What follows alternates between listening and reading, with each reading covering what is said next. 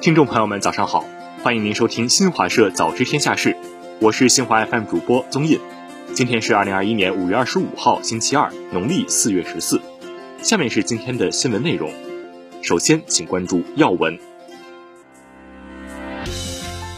习近平分别同越南国家主席阮春福、伊朗总统鲁哈尼通电话。针对有调查报告称，英国广播公司前记者当年以欺诈手段获得采访戴安娜王妃机会，外交部发言人说，这家自诩为独立和可信的媒体，今天仍在继续其撒谎欺骗的伎俩，甚至变本加厉。BBC 在涉疆等涉华问题上炮制和传播了大量虚假信息，欠中国人民一个真诚的道歉。今年以来，部分大宗商品价格持续大幅上涨。二十三号，国家发改委等五个部门联合约谈了铁矿石、钢材、铜、铝等行业具有较强市场影响力的重点企业。国家卫健委通报，全国新冠疫苗接种超过五亿剂次。五月二十四号。杂交水稻之父、共和国勋章获得者、中国工程院院士袁隆平遗体送别仪式在湖南省长沙市明阳山殡仪馆举行。二十四号，中国海警二五零二舰艇编队在我钓鱼岛领海内巡航。中国石化原党组成员、副总经理张海潮接受审查调查。美国白宫高级顾问西德里克·李士满表示。总统拜登已经削减了基础设施建设一揽子计划总金额。如果共和党方面没有积极回应，拜登将另寻他法。埃及一家上诉法院驳回日本正荣汽船公司要求埃方放行旗下长次号货轮的上诉。长次号三月二十三号在苏伊士运河搁浅，堵塞这条全球航运大动脉。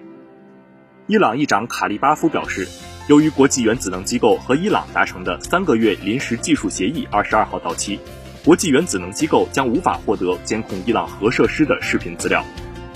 再来关注社会方面的消息，已经失明二十五年的中国盲人张红成功从尼泊尔一侧登上世界最高峰珠穆朗玛峰，成为亚洲首位登上珠峰的盲人。清华大学成立量子信息班，由图灵奖得主、中国科学院院士、清华大学交叉信息研究院院长姚期智担任首席教授。华为技术有限公司发布声明，重申华为不造车，只为车企提供基于华为 ICT 能力的智能网联汽车部件。中国战队 RNG 时隔三年再度夺得英雄联盟季中冠军赛冠军。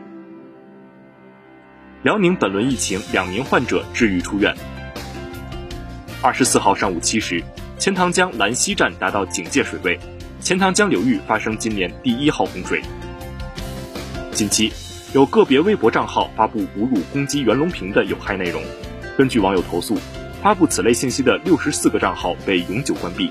在此提醒，网络空间不是法外之地，公然侮辱英雄烈士必将受到严惩。不久前，安徽宿州夜间，两位路人正在路边闲聊，一辆车失控飞驰而来，一旁的交警张恒昌见状飞扑相救，随后失控车辆正面撞向停在路边的警车。网友。致敬奋不顾身的交警。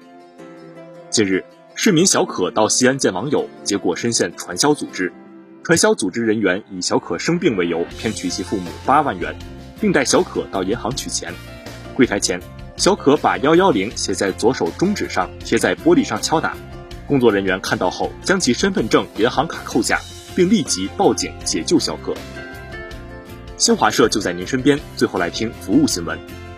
二十四号二十时至二十五号二十时，西藏东南部、青海南部、四川北部和南部、云南西部、广东中南部、福建南部、海南岛西部和南部等一部分地区有中到大雨，局地有暴雨。